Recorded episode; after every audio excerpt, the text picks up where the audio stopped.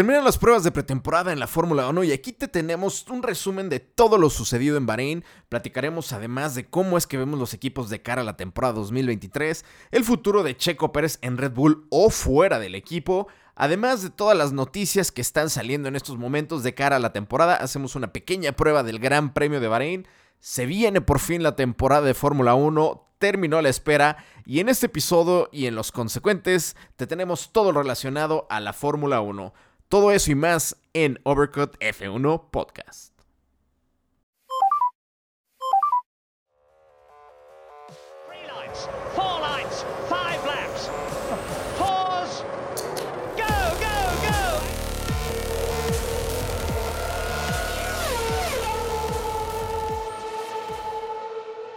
¿Qué tal amigos? Bienvenidos una vez más a un podcast, a un episodio más de este podcast de Fórmula 1 100% mexicano de fans para fans Overcut F1 Podcast.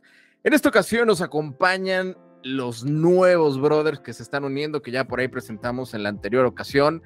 Tenemos al buen Irving, tenemos a Mario, tenemos al buen Rolly. En esta ocasión, el Humbert se cotizó al igual que Fermín, pero pues bueno, estamos los que estamos, no necesitamos más y vamos a platicar de más o menos por ahí lo que sucedió en esta semana de pruebas, eh, cortita, tres días nada más, pero pues bueno, que nos da bastante, bastante información. Y platicaremos un poquito sobre la actualidad, noticias de la Fórmula 1, así como, pues bueno, qué esperar de esta temporada. Ya habíamos hecho por ahí unas predicciones, pero ahora, pues bueno, vamos a hablar un poquito ya con algo más de carnita de lo que vimos en Fórmula 1. Caballeros, ¿cómo están? Buenas noches. Buenas noches, mi estimado Poncho. buenas noches a mis compañeros. Buenas noches a todos. ¿Qué tal? ¿Qué tal? ¿Cómo estás, Poncho? Buenas noches. Bienvenidos a un episodio más de Overcut, el podcast. Excelente, les comento en, este momento, hermanos aquí del podcast y a la gente que nos está escuchando, que nos escucha obviamente en diferido. En este momento estoy haciendo un live en TikTok, entonces estaremos interactuando por aquí. A lo mejor hay gente que nos haga preguntas como por aquí. El buen Estrada nos está haciendo ya unas preguntas, las iremos eh, por ahí abordando un poquito al final para no salirnos un poquito de la estructura que ya traemos. Pero pues bueno, vamos a tratar de interactuar porque precisamente de eso se trata. Y pues bueno, se pone más interesante estar interactuando con el público. Más adelante, evidentemente, trataremos de que este podcast se haga en otros medios también, por ahí como, como Twitch o, Live, pero por lo menos vamos interactuando este, aquí también con la gente de TikTok. Entonces, bueno, sin más por el momento vamos a platicar sobre las pruebas de pretemporada. Eh, pues bueno, a diferencia de, de, otros años, muchos años estuvimos acostumbrados a que estas pruebas fueran en Barcelona. De un tiempo a la fecha, creo yo que se debe a una cuestión de billete por, de petrodólares se ha cambiado a, eh, en este caso, a, Bahrein. Se ha reducido el tiempo, por ahí hubo quejas de los pilotos, sobre todo los de Mercedes, fueron muy explícitos en este sentido de que es muy poco tiempo de pruebas. Yo estoy de acuerdo con ellos, creo que tres días es demasiado, demasiado poco. Pero pues bueno, la Fórmula 1 hace todo este tipo de cosas como con el afán de que sea menos predecible, que los equipos no tengan mucho tiempo para el setup, etcétera, etcétera y pues meterle esta cuestión de aleatoriedad a, las carreras ya, ¿no? Entonces, este, no sé cómo ven ustedes esta cuestión de que se hayan cambiado las pruebas de Barcelona-Bahrein. A mí Barcelona se me hace un excelente circuito eh, de, para pruebas, que por cierto, por ahí hay un cambio del que ya estamos platicando más adelantito. Eh, pero, eh, pues bueno, ¿qué opinan ustedes de que se haya cambiado a, a Bahrein y que ahora sean prácticamente tres días de prueba, ¿no? Ya si lo divides entre los pilotos, pues estás hablando, como dijo George Russell, que es día y medio para cada uno, ¿no? Entonces yo en lo personal creo que es muy poco tiempo, este, pero pues bueno, es, es lo que estableció la FIA en este momento, ¿no? Pues sí, muy, se, han acortado, Adelante, Mario. Luis, dale, dale. Sí, no, para, para mí, en mi opinión, eh, sí, antes, pues tú sabes que el dinero manda y ahora, ahora el Medio Oriente es el que está controlando, digamos, la Fórmula 1, ¿no? Entonces, esa es una de las razones por la que quisieron mover todo a Bahrein. Pero yo no creo que está mal, le da un poco más, más de emoción. Eh, Poncho, este, yo creo que se hace que los equipos trabajen más a fondo y se enfoquen más pilotos con el nuevo, con el nuevo auto, este, y sobre todo los equipos. Para mí yo creo que está bien, no sé para los demás. En, mi opinión, creo que es una buena idea. Un fin de semana antes, tres días. A lo mejor lo debieron haber hecho un poco más por sesiones, ¿no? Porque, pues, si está canijo, eran tres, cuatro horas que te tenías que aventar la primera sesión y después la segunda. Entonces, a lo mejor una sesión diaria no estaría mal. Sí, eh, lo que sucede es que la pista igual no tiene todas las características que le gusta a los equipos para probar los nuevos monoplazas, ¿no? Como si lo tiene Barcelona, curvas rápidas, curvas lentas, recta larga, subidas, bajadas, etcétera, etcétera. Y por un lado sí es correcto que tal vez se abaratan costos, no tienen que trasladar los equipos de Europa hacia donde es la primera carrera, que es en el Medio Oriente, pero igual es una cuestión definitivamente monetaria. De hecho, el año pasado lo vimos porque las pruebas de Barcelona, los que fueron los primeros sets, eh, no se transmitieron porque Bahrein ya había eh, dado el dinero para que las pruebas oficiales, entre comillas, fueran en su circuito. Ahora, no, no, no sé qué opinan ustedes. A mí en lo personal, yo creo que ya con, con tanta sequía y con tantas ganas que tenía la afición de Fórmula 1, eh, quien tiene Fórmula 1 TV, pues creo que todos aprovechamos para poner las pruebas, aunque sea un ratito. Este, la primera sesión empezaba a la una de la mañana, pero estaba medio complicado. Pero la segunda, pues ya te tocaba en la mañana y decías, pues bueno, voy a ver un ratito, un poquito para empezar a ver los autos ya en pista, este, para ver los liveries, para ver las innovaciones, para ver a los pilotos. Entonces, eh, creo que es un acierto transmitirlos, ¿no? Porque antes, pues sí era complicado y no te quedaba más que estar siguiendo noticias o, viendo este, tiempos en otros lados. Y creo que es un acierto que ya lo transmitan en, en F1 TV, ¿no? Sí, pero este, sinceramente es muy poco para, lo, para el cambio de reglamento que hubo. Hay, hubo muchos equipos que realmente necesitan más tiempo para poderse desarrollarse. No, tres días no sirve para nada porque la próxima, bueno, esta semana tenemos carrera y los equipos que apenas tuvieron información ahorita están contra la pared. Prácticamente lo ideal sería que tuvieran mínimo una semana de test bueno, hay que entender un poquito a mi, aquí a mi hermano Irving que está diciendo esto porque como es fan de McLaren y McLaren no se ve nada bien, pues quiere más tiempo para testear, ¿no? Sí, a McLaren dale seis meses y como quiera te va a dar el mismo bodrio que te, dio el, el pasado. imagínate, imagínate ser Oscar Piastri en este momento y que el Alpine le ponga una arrastrada al McLaren, ¿no? Pobre, pobre, güey. Y si va a pasar. Lo deseo, yo lo deseo. Y lo dije la semana pasada, eh, Oscar Piastri. Yo también, yo también, la verdad. Con más presión, con más presión en la parrilla, de los que tienen más presión, por cómo hizo las cosas mal y como se vio el coche. en verdad es una basura el McLaren. Si supiste, ¿no? Lo que dijeron ahí de, Lando Norris, que según golpeó la pared y que estaba muy frustrado y, llorando, pues es el reflejo, es el reflejo de, McLaren de lo que va a ser este año. Pero bueno, el problema sí de McLaren, el problema sí de McLaren es el túnel de viento. Ya van dos temporadas en que el túnel de viento nunca da la información correcta al monoplaza. Ah, pero ahí los ves gastando en Fórmula E y en IndyCar. Ahora, una cosa es el, túnel de viento y otra cosa es por ahí se veía que traían un desmadrito con el esta, pues el ala tipo salpicadera que tiene, que tiene en, en la, ¿cómo se llama? Que tienen al frente los, en los neumáticos delanteros, este, se les estaba derritiendo, lo estaban limando, lo estaban pegando, traía un desastre, este, pero bueno, yo creo que va a empezar muy, muy, este, de manera muy difícil McLaren, pero poco a poco irá recuperando terreno porque, pues bueno, es un equipo histórico, es un equipo con muchos recursos, un equipo fuerte, entonces creo que, se va a recuperar. Entonces, bueno, en este tenor vamos repasando más o menos la, situación de, los equipos. Este, iremos platicando por aquí cada uno rápidamente cómo es que, los vemos. Este, empezamos evidentemente con Red Bull, que no sé cómo lo ustedes, pero creo que no hay mucho de qué hablar en el sentido de que sigue siendo el candidato. Es un auto que se ve muy fuerte, es mucha, tiene mucha continuidad de lo que vimos el año pasado, pero este, se ve que tiene por ahí algo, este, que tiene evoluciones, ¿no? Entonces, si, si funcionaba bien, no había que moverle mucho, mantienen su, su concepto. Entonces, creo que, pues bueno, sigue siendo el candidato a llevarse ambos títulos eh, pero bueno, yo creo que, evidentemente como lo hemos dicho desde siempre, las pruebas se tienen que tomar con, con pinzas, hay que tener muchas reservas antes de sacar conclusiones, pero creo que esto es algo en lo que prácticamente todos podremos estar de acuerdo, ¿no? De que al menos en este momento el candidato más fuerte, más serio es Red Bull a llevarse ambos títulos y como dicen acá en TikTok, no otra vez, lamentablemente para muchos. Así es, vamos a tener que chutarnos otro año de dominio de Red Bull.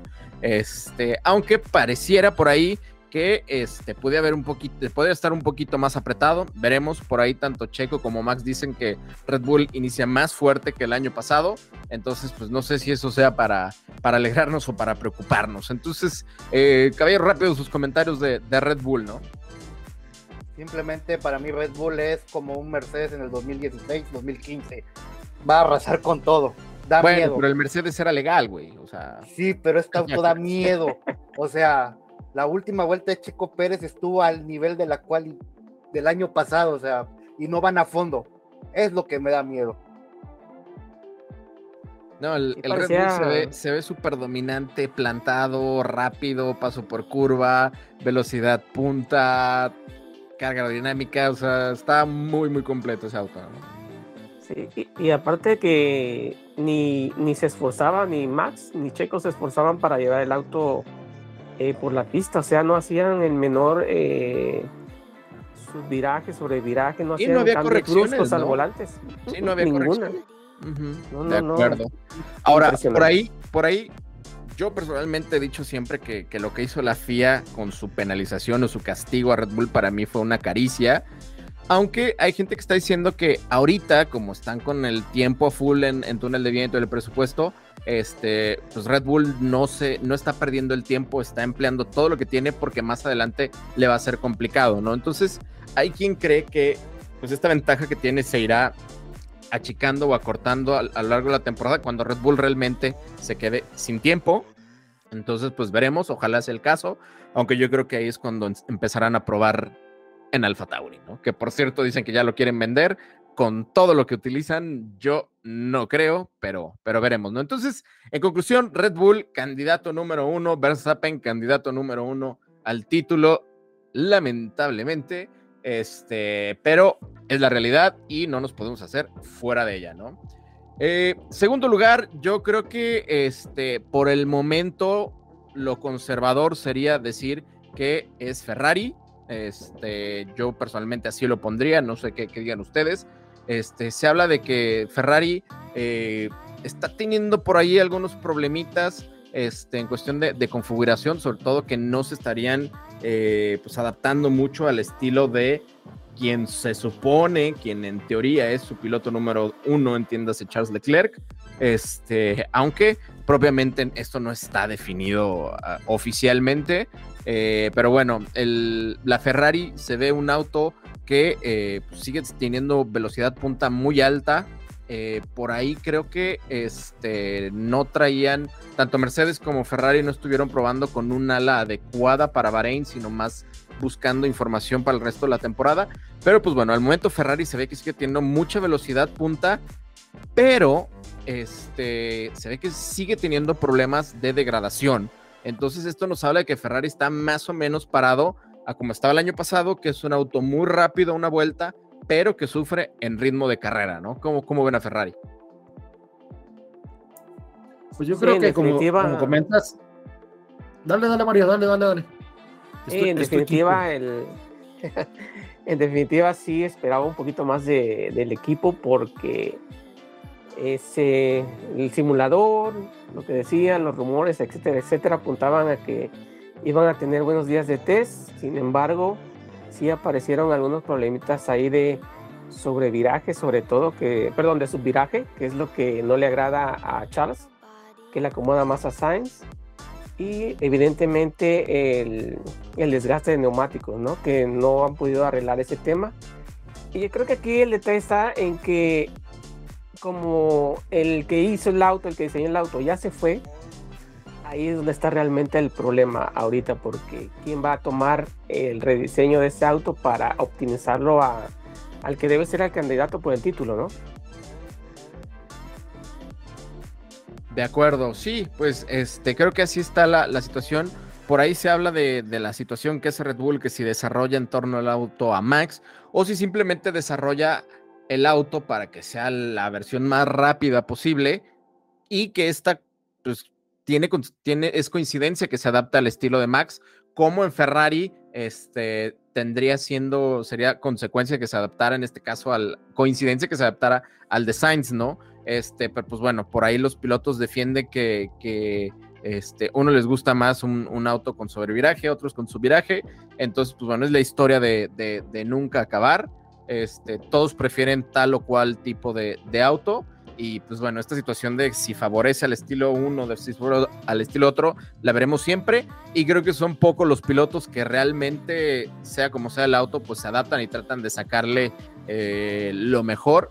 Y creo que se resume pues básicamente a este, pues, los campeones, ¿no? Por ahí hay otros talentos que pueden medio hacerlo, pero hay otros que de plano no. Por ejemplo, eh, creo que Sebastian Vettel siempre fue un piloto que este, tenía un estilo muy definido y le costaba mucho adaptarse a un auto que no explotara estas cualidades. Entonces, bueno, veremos a quién termina finalmente adaptándose la Ferrari y sobre todo si logra hacer esto de eh, pues, tener un auto que sí sea competitivo los sábados, pero los puntos se consiguen los domingos, ¿no? Entonces, esta es la situación de, Ferrari, ¿no? Pasamos ahora rápidamente a, Mercedes. Creo que Mercedes, eh, no sé, creo que es una de las más grandes interrogantes en, este momento. Pareciera que se está escondiendo mucho. Tuvieron un segundo día complicado, pero tanto el primero como en el segundo estuvieron relativamente bien. Eh, se habla de que el Mercedes tiene muy buena frenada y muy buen paso por curva, aunque tiene una ala muy cargada.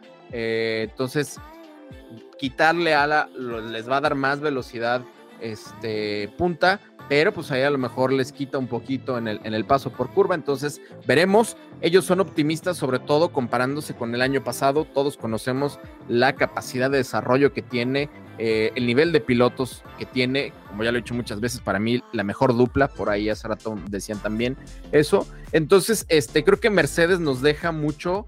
Eh, creo que es junto con Alpine los que más nos dejan dudas, eh, pero creo que este, seguirá ahí y el hecho de que ahora no esté enfocándose en solucionar problemas, como el año pasado que dedicó casi media temporada a, solucionar el porpoising, parece ser que ahora está enfocado únicamente en encontrar rendimiento y cuando lo hacen, lo encuentran. La prueba pasada es una, una la temporada pasada es una prueba de ello.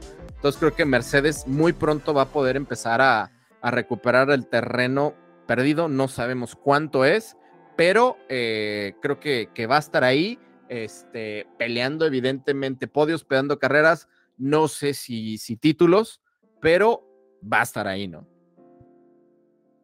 Yo creo que Mercedes va a ganar una o dos carreras este año. Lo veo como candidato para el segundo lugar en Mundial de Constructores en caso de que Ferrari sea un, un desastre, pero siento que aún está como a un segundo, un segundo y medio de Red Bull. Todavía están lejos, Poncho. Eh, este, se vio. Eh, yo vi, ¿sabes cómo vi a Mercedes como, como el, el, equipo, por ejemplo, en Miami el año pasado, ¿recuerdas? Que un día desastroso, pero el otro día estuvieron peleando, entonces yo lo veo todavía como que entre azul y buenas noches. Eh, ya no tienen el tema del purposing, que ese es, ese es algo bueno, ¿no? Pero bueno, realmente no sé qué, qué, le falta el auto, no, no he analizado bien, no he visto bien, pero sí siento que va a estar como que o muy bien o muy mal. No muy mal me refiero a hacer una P17, P18, ¿no? Pero sí lejos vaya de la punta. Entonces sí es una gran interrogante como comentas y realmente si salen bien, pues pudieran pelearle ahí a Ferrari el, el segundo lugar de constructores, porque Red Bull se ve un poco lejos todavía. Ahora, si, si Ferrari no soluciona esta cuestión de, su ritmo de carrera, este, y Mercedes mantiene uno de sus fuertes el año pasado, que era precisamente el ritmo de carrera, y está más cerca, como ya lo dijimos, eh, pues yo creo que sin problemas pudiera estar ahí en el, segundo, como decimos, pero estoy de acuerdo que, que, sí se ve complicado que pueda pelearle a Red Bull. Yo creo, a diferencia de Irving, que sí puede ganar más carreras. El año pasado pudo haber ganado fácil otras dos o tres, si no es que cuatro entonces, ahora que empieza con una base más sólida, eh, pues creo que puede ganar, ganar más incluso, ¿no? Entonces, este, pues veremos, veremos hacia dónde apunta el Mercedes, que creo que se escondió mucho, como suele hacerlo, Entonces, pues bueno, veremos qué, qué, nos depara del, Mercedes. Y bueno, ahora continuamos rápidamente con... Eh, o hablaremos rápidamente de la sensación del momento, entre que sí es humo, entre que sí es realidad. Hablemos de Aston Martin. Eh, habla, por favor, del nano. Estamos, se está haciendo un ruidazo por todos lados en, redes, evidentemente, pues bueno, la gran masa de fanáticos españoles este, está muy esperanzada, como cada año, este, pero ahora están desbocados como nunca porque, seamos sinceros, Aston Martin tuvo unas muy buenas este, pruebas ahora en, en pretemporada. Entonces, eh, bueno, creo que se está exagerando un poquito. Yo personalmente creo eso, se está exagerando de que está al nivel para pelearle a Red Bull o que está trabajando en cerrar una brecha con Red Bull, saltándose ya de plano a Mercedes y a, Ferrari.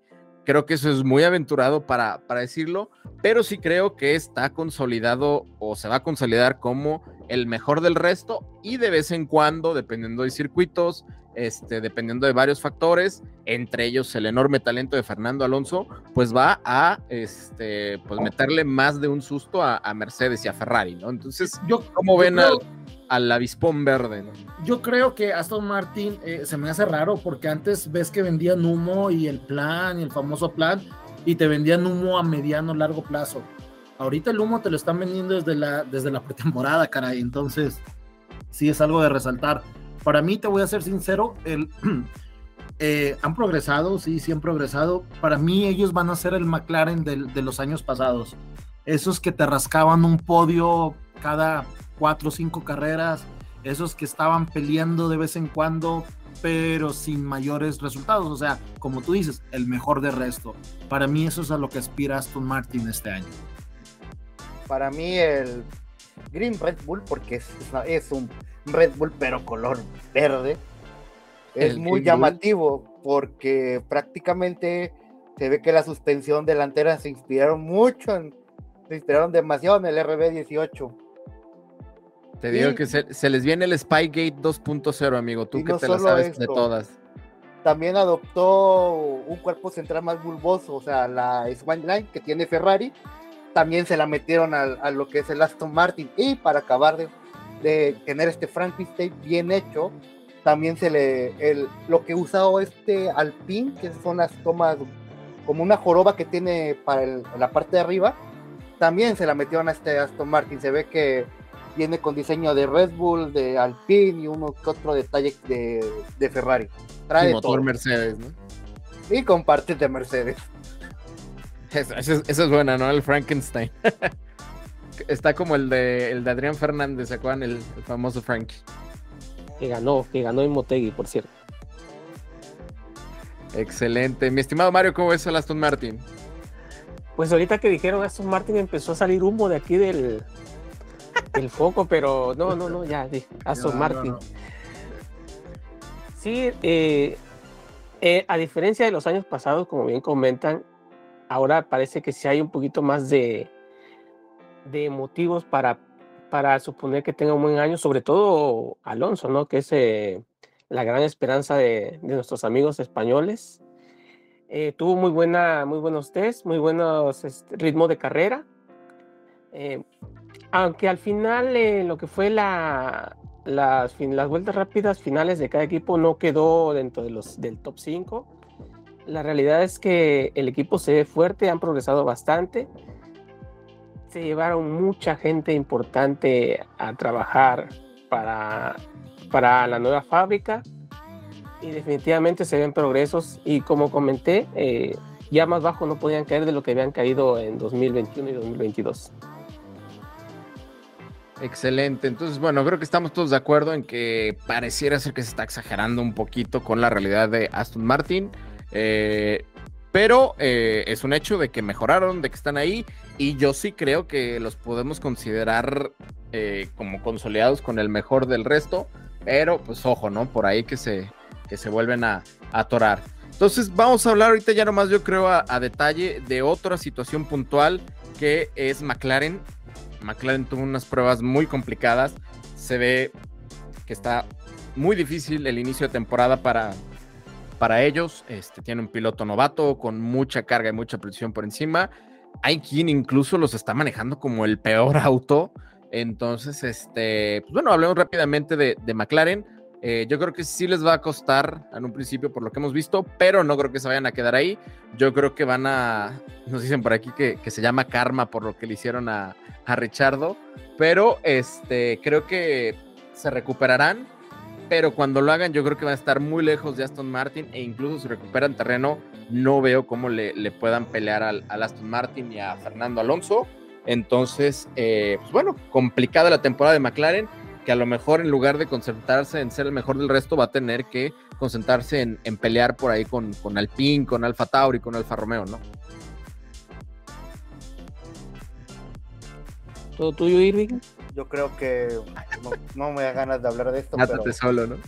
Creo que va a ser seis gran, seis gran premios. Empezaremos a ver a, a McLaren, un problema de diseño por lo que estoy leyendo de los frenos, eh, problemas con el túnel de viento, que no daban los datos a lo que empezaron a hacer. Pero bueno, ya estamos acostumbrados a, esto. Ojalá se dediquen a, renovar esa infraestructura porque realmente es una vergüenza lo que, lo que es en McLaren hoy en día. Sí, ya va siendo hora de que cambien de diseñador, ¿no crees?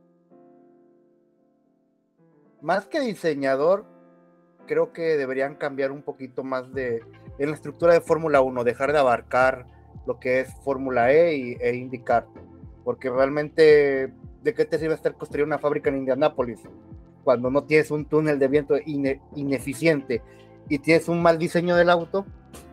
Que Fórmula 1 es lo que le das de comer a todos. De acuerdo, creo que por ahí corresponde en cierta forma a este bajón de McLaren con eso de que ahora están tratando de abarcar muchas categorías, este Indy, Fórmula E, Extreme. Entonces, eh, pues sí, sí, si tu máximo es Fórmula 1, pues está bien que, quieras este, pues, posicionar más tu marca en este sentido, pero pues no descuides eh, la gallina de los huevos de oro, ¿no? Que es, que es Fórmula 1 en este, en este caso. Entonces, eh, pues bueno, veremos, veremos cómo le va a McLaren. Yo confío en que va a, remontar como lo he dicho en otras ocasiones, a mí Zach Brown se me hace un excelente líder. Eh, Lando Norris es un muy buen piloto, creo que no es, no es de élite, pero es buen piloto. Piastri trae buenas credenciales, pero mucha presión. Este, y pues bueno, tienen gente que, sabe hacer las cosas. Entonces ya, ya veremos a ver qué tanto se tarda en reaccionar McLaren, pero el inicio, pues bueno, evidentemente será complicado. Y ya para terminar, eh, caballeros, no sé si quieran agregar algo de algún otro equipo, algún highlight por ahí Alfa Romeo, este, Haas, Alpine, que se ha visto bastante mal, pero creo que por ahí también se escondió bastante. Este, creo que son los que van a estar ahí después en la baja parrilla media o en la baja parrilla.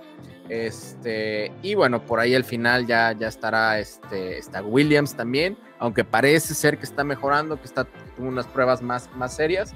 Entonces yo creo que estos, estos cuatro equipos por ahí van a estar peleando. Este, yo creo que si, me, si pusiéramos un orden, pues estarían por ahí Alpine y, Alfa Romeo.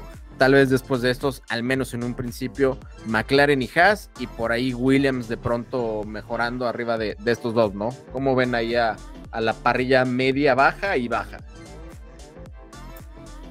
Sí, quizás el highlight, el highlight fue el, el motor del Alfa Romeo, ¿no? De ahí en fuera muy poco que comentar de estos equipos.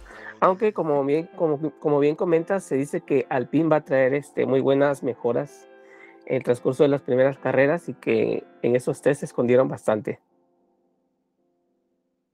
Ojalá no hayan escondido porque se ve mal. sobre, todo, sobre todo, Mario, porque no se vieron frustrados a diferencia de McLaren. O sea, los de Alpine les fue mal, pero todo, o sea, como ellos, para ellos mm, parece que no pasó nada. A diferencia de McLaren que dijeron, quisimos intentarlo, intentamos y nada más no, entonces pudiera dar la sorpresa ahí este Alpine pelear, pelear la media parrilla junto con Aston Martin. Ahora, Alpine recibe un montón de hate, básicamente de, dos sectores de, la afición. Uno, este, la fanaticada mexicana que odia por ahí a Ocon por el pasado con, con Checo Pérez. No, ¿y qué me Este, dices de Gasly, papi? y odia a Gasly también por ahora con la situación de, de Red Bull. Este, y también en España odian mucho a, a Ocon por lo que pasó el año pasado con, con Fernando Alonso y con el PIN. Pero yo personalmente siempre he considerado que son dos muy buenos pilotos, dos pilotos duros, dos pilotos recios, este, ahora sí que rinconeros como suelen ser los, los franceses en el deporte. Entonces creo que por ahí que se les juzga un poquito de más, este, sobre todo eh, pues, protegiendo al ídolo nacional en cada caso. Pero yo personalmente creo que son buenos pilotos y si Alpine encuentra la manera de este, pues hacerlos que trabajen bien como, como equipo, que va a ser muy complicado porque son dos gallos, este, les va a ir bien. Evidentemente, si logran tener un buen auto, ¿no? Pero creo que como pilotos, ahí en la media parrilla, este, pues son de lo más completito que hay, sobre todo porque pues, los otros equipos, propiamente todos, tienen este, un novato. Alfa Tauri tiene un novato, McLaren tiene un, novato, Williams tiene un novato, y estos dos de novatos ya no tienen nada. Entonces creo que por ahí esta puede ser la, diferencia a favor del equipo francés. Este, entonces, bueno, por ahí más o menos está este, el orden de que estamos viendo ahorita para la parrilla en 2023. Repasando, vemos a Red Bull como candidato. Después por ahí está Ferrari, Mercedes, puede variar el, el orden. Seguido tenemos muy firme ahí a, a Aston Martin, incluso pudiendo pelearles a los de adelante. Después de estos tenemos por ahí puede estar Alpine, Alfa Romeo y después ya estará Haas, McLaren y Williams. Entonces, así es como estamos viendo más o menos ahorita. Ya veremos este, dos, tres, cuatro, cinco carreras. ¿Cómo se escucha esto? Veremos dentro de un año cuando termine la temporada es cómo se escucha esto, pero al menos en este momento creo que esa es la lectura que podemos tener de este, las pruebas de pretemporada. Entonces, bueno, dejando ese tema atrás, vamos a continuar ahorita con, eh, vamos a hablar un poquito del héroe nacional, vamos a hablar de Sergio Checo Pérez, este, qué le, qué le pinta la, la temporada. Eh, por ahí este, coincidió las pruebas de pretemporada, el mejor tiempo con el episodio este de Drive to Survive, en el que este, se dedica propiamente a Checo, que si bien realza su triunfo en Mónaco, pues bueno, hace ver también todo lo que hay o toda la presión que está detrás de él en el sentido de que Red Bull quiere resultados. Eh, sabemos ya lo que pasó en Brasil, que a lo mejor la situación, la relación está un poquito tensa y seguirá tensa entre este, Max Verstappen y, eh, y Checo Pérez. Sabemos que Red Bull se desvive por el, el, piloto neerlandés. Entonces, pues bueno, no sé cómo lo vean, creo yo que es una será una temporada complicada, con mucha presión para Checo, sobre todo por cuestiones fuera de pista, este, que si bien son fuera de pista, el problema es que luego te terminan repercutiendo un poquito en tu, en tu ánimo, en tu concentración en pista, y, pues veremos, ¿no? Veremos, pero yo creo que será una temporada pa difícil para Checo. Yo eh, creo que será el último año de Checo en, en Red Bull. Este, por ahí están haciendo mucha fiesta con Richardo, por ahí le, en el episodio incluso le echan porras a Lando Norris. Este, es un asiento que ahorita todo el mundo va a querer. Y yo creo que por ahí Checo a lo mejor este, va de salida en, en, Red Bull. Y personalmente me agrada mucho la idea que salga de ahí. Siento que no se le ha valorado, siento que no se le dan oportunidades, siento que se le pega en cada oportunidad que, que se tiene. Y pues bueno, ya, ya que no hay mucho que decir sobre lo que hizo Verstappen en, en Brasil, ¿no? Entonces, a mí me gustaría mucho que Checo salga de Red Bull y se vaya a ser líder de, de un equipo, este, no sé, entiéndase Audi, si llegara Andretti, este, por ahí incluso Haas, donde a lo mejor nos quitamos de podios y victorias, pero van a tener un sabor mucho mejor de boca, como cuando lo lograba con, con Force India, con Racing Point, con Sauber, ¿no? Entonces, ¿qué, qué, ¿cómo ven ustedes la temporada de, de Checo este año? Pues más que todo va a ser una, una temporada bien, bien complicada, como tú dices pero todo va a depender de las primeras, de las primeras carreras, Poncho. Este, ha, ha, dicho Checo Pérez que se siente cómodo con el auto. Este, ya ganamos la copa de la pretemporada. Este, no, no se te pasó ahí comentarlo. Somos campeones de pretemporada. Entonces, este, empezamos bien. Pero sí va a ser, va a ser bastante difícil. Yo sí lo veo, yo sí lo veo es, terminando este año y uno más. Eh, pues es lo que le queda el contrato. Pero ¿sabes qué? A mí Checo eh, me gustaría que pasara a un equipo como Ferrari, que creo que a Ferrari le hace mucha falta un tipo como Checo, un mentor, pues digo, Leclerc ya no es un novato, tiene seis temporadas en la, en la Fórmula 1, pero alguien que, que, que, le ponga el pecho a las balas como lo ha hecho con, con Red Bull, alguien que le diga cómo hacer las cosas y cómo ayudarle a ganar. Entonces, sí, sabemos que Red Bull es el segundo asiento, es un asiento bien complicado para todos. Y lo de Richardo para mí es, para mí creo que es puro humo. El tipo ya demostró que viene la baja en los últimos equipos que ha estado, entonces por ahí no creo que sea presión. Yo sí veo eh, la temporada de Checo se va a definir en las primeras cinco o seis carreras. Yo le comentaba a Humber la vez pasada que va a depender mucho de cómo quede con Verstappen si queda en la misma, en la, en la misma, digamos, en la misma, ay, se me, fue el nombre, en front row, en la second, en la, sí, en la misma línea, línea de salida, ¿no? Línea de salida, sí, ese era el nombre. Eh, yo creo que, o por delante de él, va a tener muchas posibilidades, como fue en las carreras que ganó y que quedó delante de él. Entonces, este, estas cinco carreras van a ser bien decisivas porque también, si Checo está peleando y si Checo se va un, digamos, por obra del destino, se va delante de Verstappen, tampoco creo que Red Bull vaya a decir, ah, no, sigue construyendo el carro a Verstappen, el auto a, Verstappen, y hasta los dos títulos se le pueden ir. Entonces, eh, va, va de mucho, mucho las primeras cuatro o cinco carreras, cómo quede Checo, cómo se adapte, y de ahí va, va pues, digamos, va, va a dictar el rumbo de la temporada. Sí, efectivamente. Eh, dale, Irving, dale. Bueno, lo personal siento que Checo es hoy por hoy el segundo mejor piloto que puede tener un equipo. No creo que lo quieran sacar de Red Bull este año. Richardo es pro humo, porque realmente es un piloto mediocre. Lo desde que se fue de Red Bull en Renault no hizo nada. Tranquilo, pues, y en McLaren. Se regresó la victoria a McLaren después de Hamilton y, y Button, Sí, pero en McLaren fue puro humo. Una carrera buena por dos años. No manches. Por su culpa perdimos el. Ya quisiera Lando Norris esa victoria, ¿no, güey? Eh, pero realmente Richard lo único que hace es sonreír y hacer show. Porque de fuera no, ha hecho nada en su carrera. ¿Qué? ¿Seis victorias? ¿Siete victorias en, toda su, en todo su historial? Por Dios. Pero yo siento que Checo a lo mejor ¿Cómo, están, los números de, de Richardo contra Checo, güey? O sea, según yo están más o menos tablas, ¿no? Ajá, casi a par. Entonces, no sé, no, no me hace mucho sentido que digamos que, que Richardo es un bulto y Checo es la mejor opción que hay, cuando números están pues básicamente igual, ¿no? Ahí te va. Richardo estuvo en Red Bull, seis victorias. Fue a Renault, no hizo nada fue a McLaren, fue un, fracaso. Checo Pérez empezó en Sauber, dio una buena sensación de, que era un buen piloto. En McLaren realmente tuvo altibajos, pudo haber acabado su carrera ahí. En Force India mostró de lo que estaba hecho.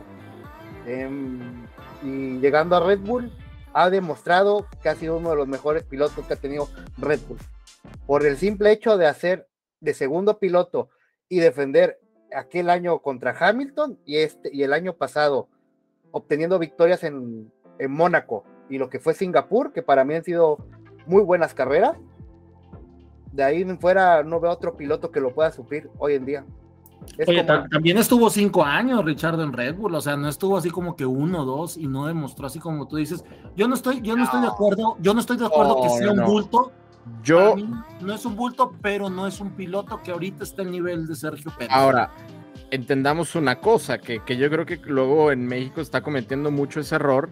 Este, en cuanto a comparar a Checo con los otros pilotos de Red Bull, cuando ninguno de los otros este, tuvo pues el mejor auto de la parrilla. O sea, Richardo por ahí en 2014, 2015 hacía maravillas con, con ese Red Bull, ¿no? Luego Albon y Gasly no tuvieron Red Bull competitivo, Kvyat tampoco. Entonces, eh, creo que pues aquí hay que mantenernos un poquito objetivos y entender que Checo pues está parado en una mucho mejor situación que los otros y por ende los resultados tienen que ser mejores. Pero una mejor, creo que es natural, ¿no? No, una mejor situación porque él también lo ha propiciado. Me dices de Richardo, me dices de, de Pierre Gasly, me dices de Alex Albon ¿Y, cuál es lo diferente? ¿O qué es de diferente? ¿O por qué se hizo Red Bull bueno? Hay que también darle crédito a Sergio Pérez por desarrollar un auto, por ayudarle a Max Verstappen a ser campeón, es la realidad, o sea, no creas, o yo no, yo no creo que, ah, sí, ¿cuánto tú decías la vez pasada? Ok, le echan muchas flores a Adrian Newey, ¿cuántos años llevan, cuántos años llevaba Adrian Newey sin hacer un buen auto, Poncho?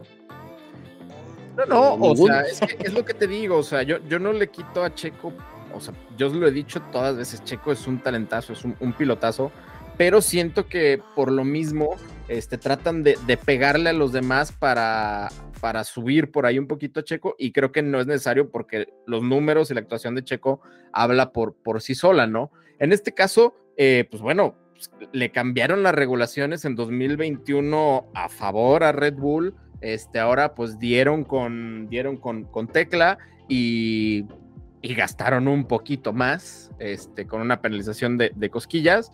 Pero, este, entonces, en este sentido, es, es que Red Bull y Nui pudieron ser el mejor auto de la parrilla los últimos dos años, este, y, ahí se aprovecha, ¿no?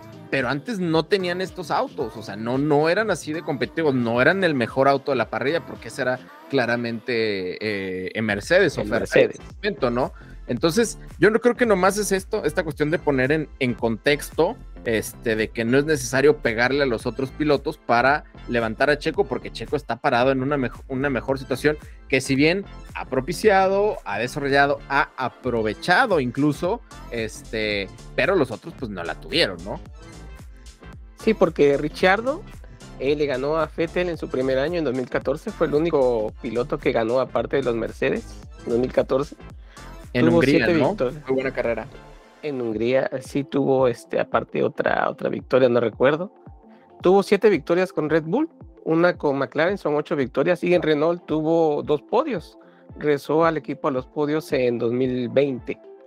Sí, o sea, eh, no, son logros menores. Y, y, también con, perdón, le dio pelea a Verstappen en 2018. Entonces, este, no, no es que se le haya olvidado conducir, sino que simplemente su estilo de manejo no se adaptó al vehículo y al parecer su estilo de manejo se no fue metiendo en un hoyo, ¿no?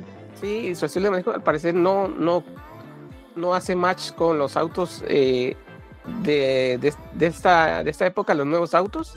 Por la frenada. Pero eh, eh, Richardo por el momento no, no lo considero yo un rival de Checo. El rival de Checo es, es un cliché, pero el rival de Checo es el mismo. O sea, no, claro no tiene otra competencia porque al que quieren, al que van a querer meter la prensa y demás, van a, va a ser a Debris, pero eh, difícilmente con el vehículo que tiene Debris va a poder brillar. Entonces es cuestión de que Checo haga lo que ha hecho siempre, que sea sobrepuesto a la adversidad, eh, sea constante y que por favor, por favor, que califique bien y no va a tener ningún problema. Ya será cuestión de él si quiere seguir en 2024 con Red Bull.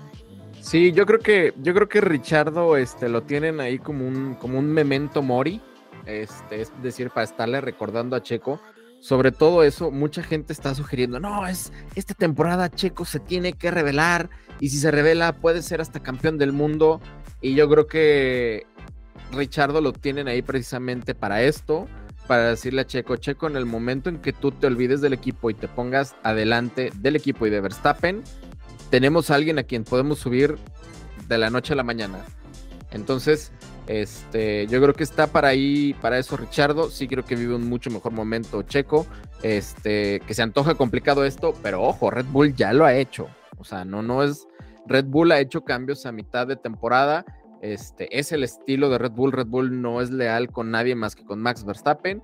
Entonces, bueno, será una temporada complicada para Checo, pero creo que todos estamos de acuerdo en que tiene, tiene todo lo que se necesita para sobreponerse a esto y más. Y pues bueno, no, esperemos que eh, le vaya muy bien. Si le va bien a Checo, creo que todos en México estamos, estamos felices por, por eso. Y creo que, creo que tiene con qué, ¿no? Nadie duda de, de su talento, este, aunque la situación vaya a ser complicada. Entonces, pues bueno, eso es lo que esperamos de esta temporada para Checo Pérez.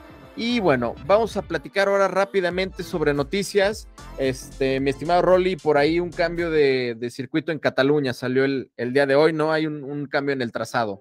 Vámonos rápido, Boncho, con las, con las noticias del día, bueno, de la semana, ¿no? Eh, sí, algo que ya se pedía gritos, ¿no? Creo yo. eh, el circuito de Barcelona anunció que van a eliminar la chicana eh, de las curvas, creo que 14, 14 y 15.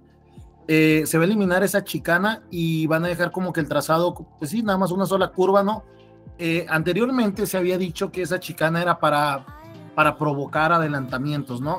para, para generar adelantamientos, que pues, la verdad no, no sé quién pensó eso con autos tan grandes y con una recta demasiado corta Sí, eh, fue lo contrario. Eh, hizo uno de los circuitos más aburridos, ¿no? Durante los últimos años, el, circuito, el circuito en España.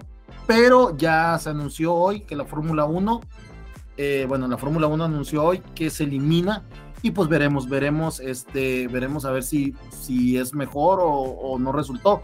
recordar que el, año pasado fue una buena carrera, aún y con la chicana. ¿Por qué? Porque fue una, una carrera creo que a tres paradas, según recuerdo. Entonces, Porque Hamilton y Verstappen venían remontando.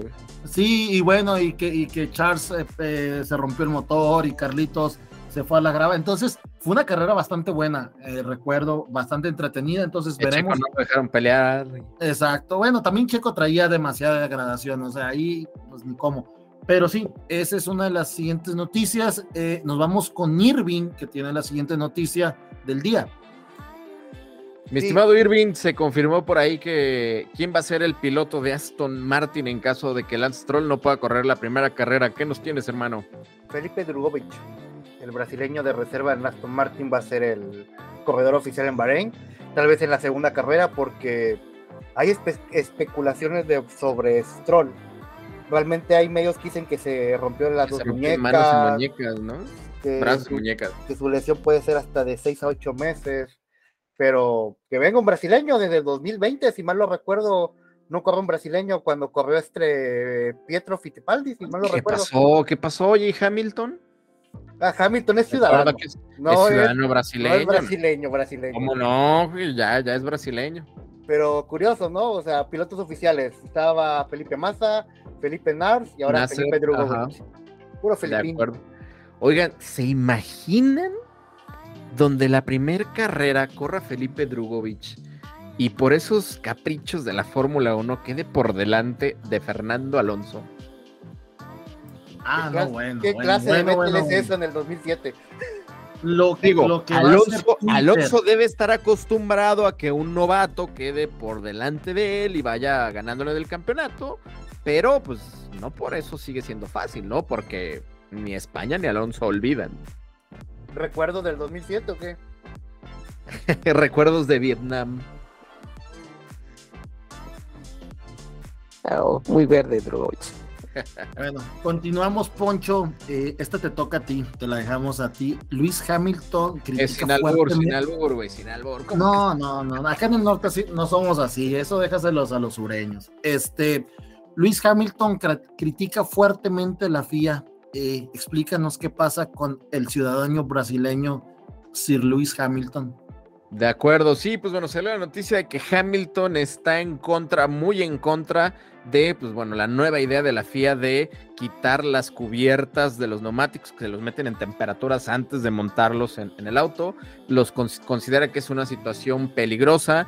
Dice que él ya probó estas nuevas, estos nuevos compuestos que no necesitarían las mantas y que lo ve muy peligroso y que eventualmente este, se va a causar un incidente. Yo creo que por más que les duela a todos, el tipo algo sabe de esto, siete títulos, ciento y tantas victorias, ciento y tantos este, ocho, y tantos podios. Ocho títulos, ocho títulos. En este, en este podcast creemos que tiene ocho títulos. Este, pero bueno, tiene un montón de palmarés, tiene un montón de experiencia en Fórmula 1 en, la, en eras anteriores, en estas nuevas eras. Este, es uno de los pilotos junto con Checo Pérez que mejor gestionan los neumáticos. Entonces, si él dice que es una situación peligrosa, lo es. Y creo que no es el único, por ahí siento que Checo ya se había pronunciado, creo que Verstappen también. Entonces, este, por ahí en las noticias hay mucha gente que pues ya escucha Hamilton y todo lo que diga Hamilton está mal, pero pues, tiene razón, güey. O sea, yo no sé quién se atreve a decir, este, como güeyes de Facebook dicen que, que Hamilton está mal, que no sabe, que tiene que aprender a, gestionar los neumáticos, dices, güey, por favor, o sea, si algo sabe es, es, es, es de esto, entonces no vengan a, a, decir otra cosa, ¿no? Entonces, Este, pues bueno, esa es la noticia. Creo yo que sí es una tontería. Este, porque les decía, por ejemplo, el ejemplo de, de Spa Francorchamps. Este, tú sales de Spa de pits y cuál es la primer curva que tienes prácticamente que agarrar a fondo con neumáticos helados en este O Rush. o Rush.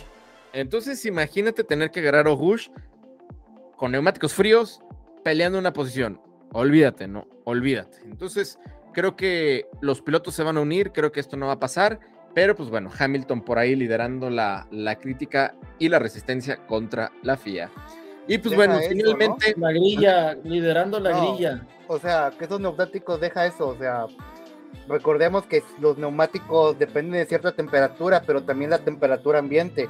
¿Qué te gusta una, a un Austria a 5 o 10 grados con neumáticos fríos, duros? Se va a hacer un, es un peligro. Otro factor, mi estimado Irving, totalmente. Entonces, creo que, que ya se viene a criticar. Entonces, este, bueno, veremos, veremos este, qué es lo que sucede. Yo creo que esto no va a suceder, no, no va a pasar. Y pues bueno, última noticia, finalmente, mi estimado Mario, ¿qué nos tienes desde Maranello por ahí? Charles Leclerc parece no estar muy contento con el auto. Nada contento está il predestinato. No está nada contento. Comenta que el primer día fue para sacar datos, está llevando los test. El segundo día, que fue cuando quiso buscar el setup adecuado a su estilo, fue donde tuvo muchas complicaciones y que ya en la mañana del sábado, que fue cuando le tocó a él probar, ya se sintió un poquito mejor, ya encontró un poquito más el camino, pero dice que este auto es diferente al que manejó el año pasado. De acuerdo, de acuerdo. Este, creo que Ferrari no está haciendo una muy buena labor de seguir cautivando a, a Leclerc con el auto, con estrategias. Y yo creo que deberían de cuidarlo más. Es un piloto muy talentoso, este, de los más talentosos de su generación. Y si no me lo cuidan, se les puede ir, ¿no? Entonces, este, yo creo que Ferrari arriesga mucho a decir, no, es que Leclerc está enamorado de Ferrari su vida es roja, pero no te la puedes jugar tanto a eso porque, pues bueno, esto, esto se acaba, ¿no? O sea, si, si no le das el auto, si lo haces herramientas, si no lo arropas, pues, pues se va. Nos dicen acá que aparte de talentoso es muy guapo, es extremadamente guapo el cabrón. Adiós, Este, Charles Leclerc, te irá mejor en la Fórmula NASCAR México, en la Copa Telcel. en la Copa Telcel. Pero Claro, bueno, por ahí, por ahí Ferrari tiene que, tiene que arrompar un poquito más al babyface de Charles Leclerc. Oye, Poncho. Poncho, antes de que pases a la siguiente sección, ya para finalizar, eh, el tema que nos tiene consternado a todo el mundo y, y nos enteramos hace poco, apenas unas horas, eh, el amigo de América ya no va a estar lamentablemente en las transmisiones para México. Nos dejaron, nos dejaron al bodrio de Chacho López, eh, no, no tengo otra manera de escribirlo, hizo eh, Poncho. entonces, pues yo sé que tú no eres muy fan del señor Fernando, pero digo, de Fernando a Chacho, pues no creo que haya mucho que pensarle. Pues mira, no sé qué piensen ustedes, a mí personalmente me da absolutamente lo mismo, aunque festejo que este, por aquí el equipo de Red Bull Latinoamérica, perdón, de Fox Sports, eh, pues ya no va a poder seguir con su transmisión parcial, aburrida e incluso hater. Este, y pues bueno, lo dije muchas veces, lamentable que una persona con tanta experiencia, con tanta Fórmula 1 recorrida como, como Tornelo, se haya convertido en esto. Yo pienso que este cambio por ahí obedece precisamente a esto. Si ustedes se fijan en sus redes sociales, eh, pues ya hay de pronto mucha este, animadversión a, esto. Mucha gente ya lo identifica como un personaje parcial hacia Verstappen, parcial hacia Red Bull y que aprovecha cada oportunidad que tiene para pegarle a Mercedes y, a Hamilton, ¿no? Entonces esto se vuelve cansado, ¿no? Si esto le sumas que, pues su estilo, para mí, su estilo de narración no es el mejor, pues bueno, creo que era una receta que nos iba eventualmente tarde o temprano a llevar a, a esto, a que Fox Sports buscara algunos cambios. No sé, no me he enterado por ahí propiamente, creo, para mí el, el que era muy destacable de este, todo esto es este Diego Mejía. Aún sigue Diego Mejía.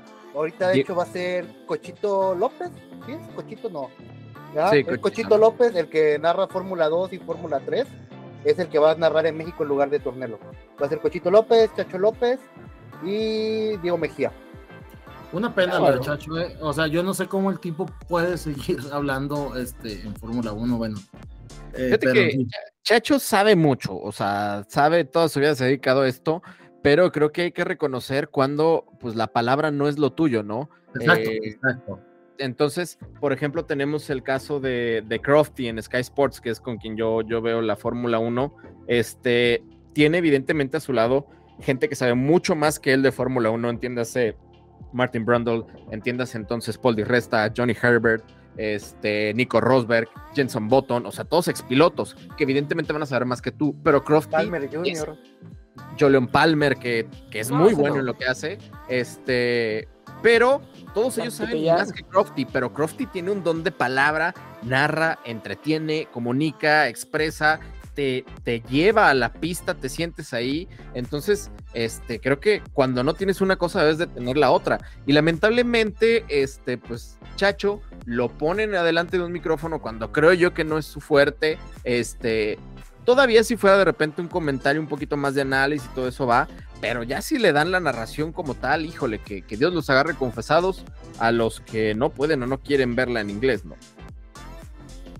O que no pueden verla con el pelado lobato, que como lo he dicho un montón de veces, con todo y su cierta grado de mucha parcialidad que tiene hacia los españoles, narra extremadamente bien y sabe un chingo de este asunto, ¿no?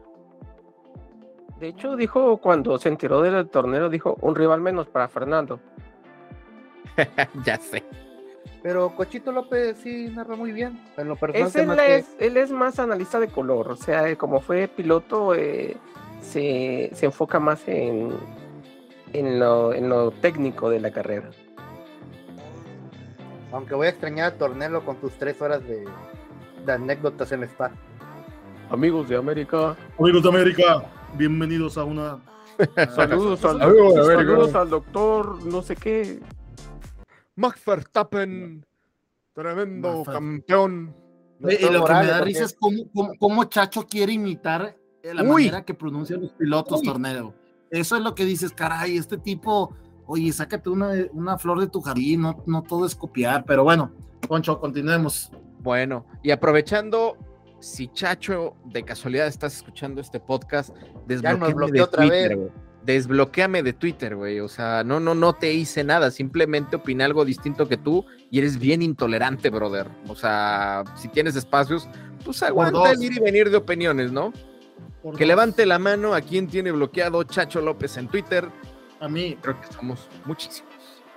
Pero bueno, entonces, bueno, ya para terminar, amigos, vamos a hablar rápidamente este, sobre eh, lo que se viene, que ya es la primera carrera. Por fin, después de mucho tiempo, es Race Week o Race Week, como, como realmente debería estar bien dicho, pero pues bueno, sabemos que ya está muy establecido el Race Week, es decir, al revés, por ahí por un diseño que hizo alguna vez Ferrari. Entonces, pues bueno, fin de semana de carrera, abre la temporada en Bahrein. Yo lo he dicho muchas veces, una buena temporada inicia en Australia. A mí nadie me va a cambiar esta idea. Mientras no inicie en Australia, yo seguiré perdiéndole un poquito de emoción. Pero pues es la primera carrera, no hay que perdérsela. Entonces, bueno, les voy a dar aquí un poquito rápido este, las, eh, lo que podemos esperar del circuito internacional de Bahrein. Este, se corre a 57 vueltas. El circuito tiene una longitud de 5.4 kilómetros. Tiene 15 curvas. Va a tener tres zonas de DRS. Va a contar con tres zonas de DRS. Por ahí entiendo que una la, la cortaron. Y pues bueno, actualmente y desde hace mucho tiempo la vuelta más rápida, el récord de vuelta más rápida la tiene Pedro de la Rosa desde 2005, el mismísimo Pedro de la Rosa, que cada año y cada que puede nos sigue presumiendo este, su fotito con, con este, el Fast Lap. Entonces, pues bueno, esto es lo que hay para este eh, gran premio de fin de semana. Esperamos a un Red Bull muy fuerte. Después por ahí Ferrari, Mercedes, Aston Martin, Aston Martin peleando. Este carrera nocturna, muy atractiva. Me gusta a mí más que el circuito en su trazado. me gusta a mí, este, pues las escenas que, que da. Entonces, este, pues bien, ¿no? No sé cómo, cómo ven ustedes Bahrein rápidamente. A mí me gustaba más Bahrein cuando era atardecer y después se ponía, se anochecía. Eran qué buenos tiempos. Como en Abu Dhabi, ¿no? Sí, eran muy buenos tiempos. Un circuito donde la mitad de la parrilla va a usarlo como test y la otra, la otra mitad lo va a usar como ya pelea del campeonato. A mí siempre me ha gustado este circuito. Eh, la primera victoria del Nano con Ferrari fue aquí en 2010 con un trazado diferente. Eh, desde la primera carrera, creo fue, me parece, en 2005, no recuerdo muy bien. Eh, 2004, amigo. 2004, exactamente. Muchas gracias. Andaba cerca. Siempre me ha gustado este circuito. Y eh, el que más me acuerdo fue el podio de Checo con Force India, pero sobre todo la batalla que hubo entre Rosberg y Hamilton. Eh, Uf, esa, esa, carrera fue espectacular. Y es que yo no tendría problema con Red Bull y su dominio si dejara pelear a sus pilotos como los deja pelear Mercedes cuando tiene ventaja sobre el resto. La temporada sería más entretenida, porque a pesar de que eran Hamilton y Rosberg, si tú veías esos encontronazos como este de Bahrein en 2014, este era muy entretenido. 2014, 2015, el temporadón de 2016, lo 17 y 18 estuvo Ferrari, a Botas, me digan lo que me digan, lo dejaban pelear, no le alcanzaba, él mismo ya reconoció, pero los dejaban pelear. Red Bull el año pasado tenía de pronto una ventaja y seguía sin dejarlos pelear. Entonces, yo creo que si Red Bull se va a escapar, que se escape, no tengo ningún problema, pero que nos dé algo de entretenimiento dejándolos pelear. Entonces, este, pues así, así la cosa, así nos preparamos para la primera carrera de la temporada. Caballeros, muchísimas gracias por acompañarnos en esta ocasión. A toda la banda que nos está escuchando, muchos, muchas gracias, muchos saludos aquí a la gente que nos acompaña ahorita en, en TikTok. Ana. Poncho, para terminar, vamos Torres. a darle a, a, los, eh, a los radioescuchas los horarios eh, de, de, de Shakira. ¿Tienes, ¿Tienes, ahí los sí. horarios? Sí, pero, mira, eh, el, el centro de México, ¿eh? No, no. El centro de México, sí. No, no crean que les voy a dar el horario de, de Tailandia o de Los Ángeles, ¿verdad? Eh, la, la, práctica número uno es el, el viernes a las 5.30 de la mañana. Práctica número dos, el mismo viernes a las 9 de la mañana. A este la hay que ponerle atención, ¿eh? A la práctica. Exacto. La práctica 3. Se dan buena hora. Práctica 3, eh, sábado 5.30 de la mañana. La quali empieza el sábado a las 9 de la mañana y la carrera es el domingo a, lo, a la hora de la quali, a las 9, 9, de la mañana, tiempo del centro de México. Entonces, pues uno que sí se chutea desde, bueno, al menos no, no creo chutarme la de las 5.30, pero la práctica 2, 3, eh, la quali y, y, la carrera, pues ahí tienen los horarios. Eh, 9 de la mañana quali, no, 9, 9 de la mañana la carrera el domingo bastante, bastante cómodos. Y como les decía, amigos, ahorita precisamente pónganle particular atención a la práctica libre número 2, porque por cuestión de horario es la que va a ser representativa para la quali y para la carrera. La práctica 1 y la práctica 3 son en un horario muy distinto con condiciones de pista muy distintas a las que se da la quali y la carrera. Entonces a los equipos yo creo que lo van a tomar como un test para el resto de la temporada porque no les van a ser para nada indicativo de lo que se van a encontrar el, el sábado y el domingo. Entonces, si pueden, vean la práctica 2 y evidentemente la quali. De acuerdo. Yo creo, yo creo que en, en, práctica 2 van a querer eh, probar todo, ¿no? Eh, a una vuelta y ahí se van con todo. Sí, sí, sí. sí, de acuerdo, si de acuerdo. Les gusta, también vean las carreras de Fórmula 2 y Fórmula 3, que son a las dos y media, dos de la mañana y a las cuatro de la mañana. Eh, de acuerdo. Entonces, pues bueno, amigos, regresó el Racing, regresó la Fórmula 1. Muchísimas gracias, Rolly, Mario, Irving. Este. Nos vemos la, la, siguiente semana. Nos Estaremos vemos. platicando aquí la próxima Oye, rápido semana. para despedirnos, eh, vamos a dar una predicción del podio. ¿Qué te parece? Eso se nos estaba pasando. Llevo esta semana despidiéndome, este güey me sale con otras y otras y otras y otras. Pues es que, Poncho, eh, te, te, necesito recordar, digo, Ah. ya. A ver, es que la idea es no extendernos tanto porque luego. Pero todavía estamos a tiempo. Podcast, pero en lugar de pelear, vamos a hacerlo rápidamente. Rolly, tu podio. yo les dije, llámenme loco, pero el domingo gana Sergio Pérez y después eh, Charles Leclerc y Max Verstappen. Loco. Mi estimado Mario, tu podio.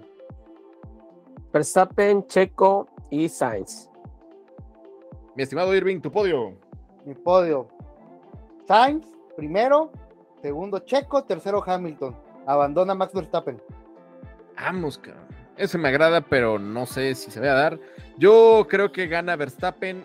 Creo que segundo queda Checo. Y tercero, Hamilton.